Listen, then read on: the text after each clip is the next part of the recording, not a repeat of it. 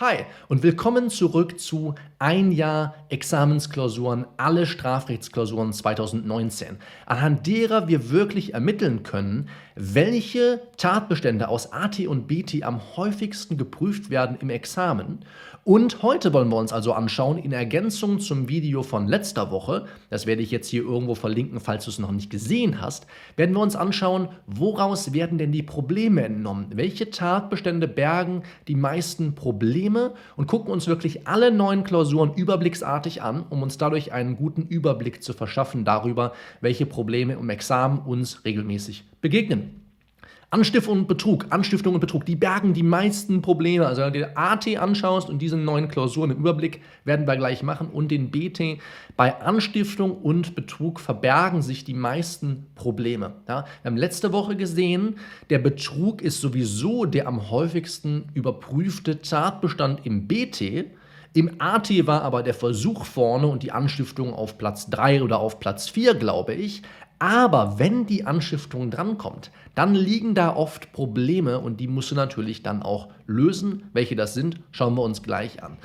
Und um den Dreiecksbetrug und die Täterschaft und Teilnahme kommst du nicht umher. Ja, das sind so zwei Probleme, Abgrenzung, Täterschaft, Teilnehmer, Teilnahme im AT und im BT der Dreiecksbetrug. Das sind zwei wiederkehrende Problemmuster, die immer und immer wieder in Examensklausuren abgeprüft werden. Also mach dir einfach klar, wenn ich Probleme bekomme beim Betrug oder bei Täterschaft, Teilnahme, ist es entweder häufig ein Problem des Dreiecksbetrugs, da natürlich also ganz genau die Personenverhältnisse im jeweiligen Sachverhalt ausloten. Und wenn also Mittäterschaft und Beihilfe oder Anstiftung und mittelbare Täterschaft in Frage kommen, dann musst du wahrscheinlich die beiden gegeneinander abgrenzen. Das sind Probleme, die sich in diesen neuen Klausuren mehrfach gestellt haben. Dreiecksbetrug und Täterschaft Teilnahme in der Abgrenzung. Musst du also was zu wissen, musst du was zu drauf haben, musst du in der Klausur auch zu abladen, wenn diese Rechtsfragen aufgeworfen sind. Strafverfahrensrechtliche Fragen, ganz wichtig, werde ich auch häufiger gefragt. Michael, wie sieht es mit StPO aus? Stellen sich zumindest in jeder dritten Klausur, hat diese Analyse ergeben aller Examensklausuren aus 2019. Die war natürlich aus NRW, ändert nichts daran, dass ganz ähnliche Klausuren entweder auch bei dir gelaufen sind oder du sogar im Ring mit NRW warst und du die, die exakt selben Klausuren hattest schreiben müssen. Januar, Zeugnisverweigerungsrecht, ja, war ein großes Thema im Januar. Im Februar war es die Vernehmung von Zeugen durch Ermittlungspersonen der Staat Staatsanwaltschaft und im November dann die Vernehmung eines Polizeibeamten als Zeuge vom Hörensagen und fehlende Drittwirkung des aus der Verletzung folgenden Beweisverwertungsverbots. Und du siehst, es ging also ganz, ganz oft um Zeugen und was du hoffentlich auch erkennen kannst. Und ein Mythos ist, mit dem ich immer versuche, auf dem Kanal hier aufzuräumen. Es ist scheißegal, aus welchem Monat die Klausuren kommen, ob das jetzt eine Freischussklausur ist, Mai oder November. Du kannst nicht sehen, ob diese Klausuren schwieriger sind oder ob da andere Klausuren gestellt werden als sonst und so weiter. Du siehst, im November gab es eine Zusatzfrage StPO. Daran machen viele Kandidatinnen und Kandidaten fest, ob eine Klausur schwer oder leicht ist. Und im Mai, anderer Freischussmonat, gab es keine. Also du kannst schlicht nichts daran erkennen. Was du auch nicht erkennen kannst, ist, oh, im Januar kommt eine Zusatzfrage, kommt im Februar keine. Denkste, ja, Zeugnisverweigerungsrecht im Januar, im Februar Vernehmung von Zeugen durch Ermittlungspersonen der Staatsanwaltschaft. Also da hast du zwei SDPO-Zusatzfragen auf einen Schlag gehabt, hintereinander weg. Und dann hast du erstmal Ruhe gehabt bis November. Also man kann bitte, versuch das nicht, an den Monaten nicht ablesen, ja, was jetzt geprüft wird und ob es ein Freischussmonat ist, ist alles egal. Ja. Schreib du einfach dann, wann du es für richtig hältst. Gucken wir uns die Problemschwerpunkte im Überblick an. Januar Abgrenzung von strafloser Beihilfe zum Suizid und Tötung auf Verlangen durch Unterlassen und Anstiftung haben wir eben gesehen zu einer Vorsatz-Fahrlässigkeitskombination. Also die Anstiftung wirklich ein problemträchtiger Tatbestand. Im Februar Pfefferspray als Gift oder gefährliches Werkzeug im Sinne von gefährlicher Körperverletzung, ähm, dem, der, dem schweren Diebstahl und dem schweren Raub. Sukzessive Mittäterschaft, ja, ganz wichtig, muss man häufig auch abgrenzen, nämlich von der Begünstigung. Eine wiederholte Zueignung bei 246 Absatz 1. Wir haben im ersten Video gesehen, 22% Examenswahrscheinlichkeit bei der Unterschlagung bestätigt sich hier. Was ist bei einer wiederholten Zueignung?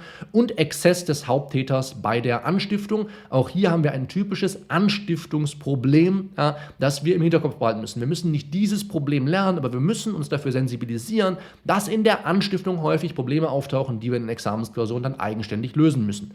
Im April erfolgsqualifizierter Versuch Mord in Verdeckungsabsicht bei Beabsichtigung der Vermeidung außerstrafrechtlicher Konsequenzen. Wir haben ja gesehen, Mord und Totschlag im ersten Video. Ein klassisches Klausurproblem, klassische Tatbestände, die immer und immer wieder abgeprüft werden. Strafrechtlicher Schutz des rechtmäßig erworbenen, aber illegal eingesetzten Vermögens bei 263.1. Wir haben gesehen, der Betrug bietet dir die, die meisten Möglichkeiten den Prüferinnen und Prüfer für Probleme, Probleme darin zu verarbeiten. Das ist nur eins von vielen. Erfordernis einer konkret individualisierten Haupttat im Rahmen des Bestimmens, auch wieder Anstiftung zur vorsätzlichen rechtswidrigen Haupttat und des doppelten Anstiftervorsatzes.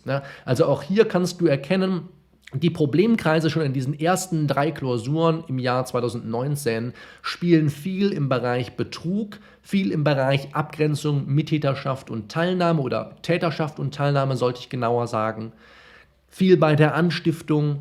Das sind so typische Problemkreise, die dir auch, wenn du jetzt die Durchgänge 2018, 2017, 2020, 2021 analysieren würdest, das sind Problemkreise, die dir immer und immer wieder begegnen.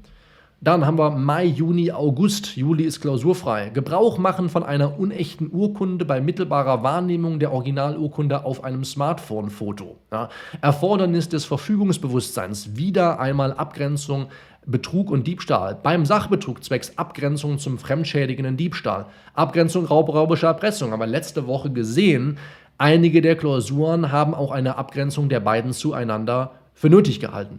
Rücktritt in Anführungsstrichen des Mittäters im Vorbereitungsstadium der Tat, ne? also wo das offensichtlich das Stadium der Tat noch gar nicht erreicht ist, der Versuchsbeginn ist noch gar nicht eingetreten. Im Juni Fremdheit einer Sache im Sinne von 242, Voraussetzung der Derelektion, also der Eigentumsaufgabe 959 BGB. Da muss man also manchmal dann auch ins andere Gesetz schauen, obwohl man sich gerade im StGB befindet. Dann haben wir enge und weite Manifestationstheorie, also auch wieder ein Problem rund um die Unterschlagung, also auch nicht gerade rar gesät. Voraussetzungen des Dreiecksbetrugs haben wir eben drüber gesprochen. Dreiecksbetrug, ein Riesending. Wenn du jetzt nochmal auf Mai navigierst und darüber schaust, da siehst du auch, oh, es ging um das Verfügungsbewusstsein beim Sachbetrug, damit ich zum fremdschädigenden Diebstahl abgrenzen konnte. Sehr wahrscheinlich, dass das auch ein Dreiecksbetrug oder jedenfalls eine Drei-Personen-Konstellation war. Täuschung durch Unterlassen. Wie steht es um die Garantenstellung bei Abschluss eines Kaufvertrages? Ja, also da musste ich mich dann also im Einzelnen damit fragen, okay, was, worüber muss ich vielleicht in anderen Teil wenn ich der Verkäufer bin, wenn ich der Käufer bin, worauf muss ich den anderen hinweisen, worüber muss ich aufklären.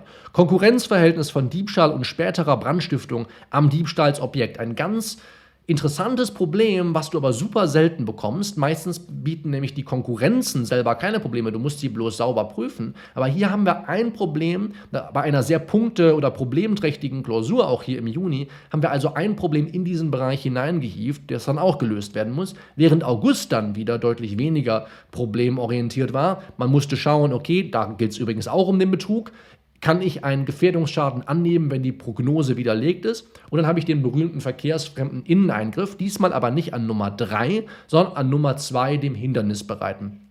Also zwei sehr schwierig zu lösende Probleme, dafür aber insgesamt weniger. Es kam also im Rest der Klausur mit Sicherheit einfach auf eine sehr präzise Prüfung an.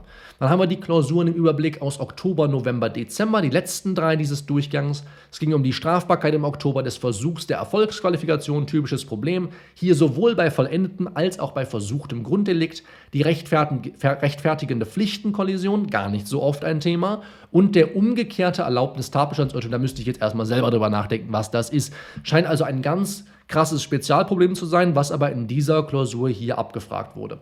Im November eine Freischussklausur, nicht viele Probleme, um dich nochmal in dem zu bestätigen, was du hoffentlich eh schon weißt.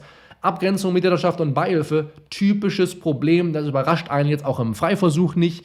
Erfordernis eines Absatzerfolges und Versuchsbeginn bei der Absatzhilfe ist schon ein etwas schwierigeres Problem. Da musste man also an, sich anschauen, okay, brauche ich eigentlich einen Absatzerfolg? Wie muss ich 259 Absatz 1 StGB überhaupt lesen? Und im Dezember gab es dann nur ein richtiges Problem, worum die Klausur sich kreiste, nämlich die fehlende Tatherrschaft des mittelbaren Täters bei Irrtum über das in Wirklichkeit nicht bestehende, ich glaube, nicht bestehende Tatherrschaft, hier fehlt ein bisschen was. Und dann musste man im Endeffekt zu der Anstiftung abgrenzen. Ja, also auch hier haben wir wieder die Abgrenzung Täterschaft und Teilnahme. Wir haben wieder ein Anstiftungsproblem, das daraus resultiert, dass jemand eben offensichtlich keine Tatherrschaft hat, weil er in Wirklichkeit über etwas nicht Bescheid weiß und sich darüber im Irrtum befindet, was also der Vordermann macht. Und deswegen ist der mittelbare Täter hier in einer geschwächten Position, weswegen er höchstens Anstifter sein kann. Wenn du jetzt sagst, okay, Michael, jetzt habe ich einen guten Überblick, was wird geprüft, wo finden sich immer wieder Probleme, weil, womit kann ich eigentlich lernen, was hilft mir dabei vielleicht? Ich habe wirklich bei jedem Video, das juristisches Fachwissen von mir beinhaltet, eine schriftliche Zusammenfassung erstellt. Und ich versuche da wirklich so komprimiert wie möglich für dich das Wissen aufzubereiten. Ganz kompakt also wie hier und du kannst es vor allem gratis herunterladen. Link dazu findest du in der Videobeschreibung und im Kommentarfeld. Ich bin sicher, wir werden dir irgendwo hier eine Infokarte einblenden. Und jetzt im Abspann findest du noch ein Video. Wir haben eben gesehen, im Einzelnen gibt es auch Probleme rund um die Konkurrenzen. Du findest jetzt noch ein Video von mir, das ich vor kurzem zu Tateinheit und Tatmehrheit gemacht habe, falls du es dir noch nicht reingezogen hast. Tateinheit, Tatmehrheit, ich habe mehrere Videos auf dem Kanal zur Konkurrenzlehre gemacht. Das brauchst du nämlich immer. Ja, also können uns die ganzen Probleme alle anschauen. Wir können uns angucken, okay, welche Klausuren haben eine besonders hohe oder welche Tabischen haben eine besonders hohe Frequenz. Die muss ich immer und immer wieder anwenden. Aber Konkurrenzen brauchst du wahrlich immer. Und deswegen ganz wichtig, in das Video mal reinzuschauen. Ich wünsche dir viel Spaß damit, viel Spaß mit den schriftlichen Zusammenfassungen. Wir sprechen uns hier nächste Woche auf dem Kanal wieder. Mach's gut. Bis dahin. Ciao.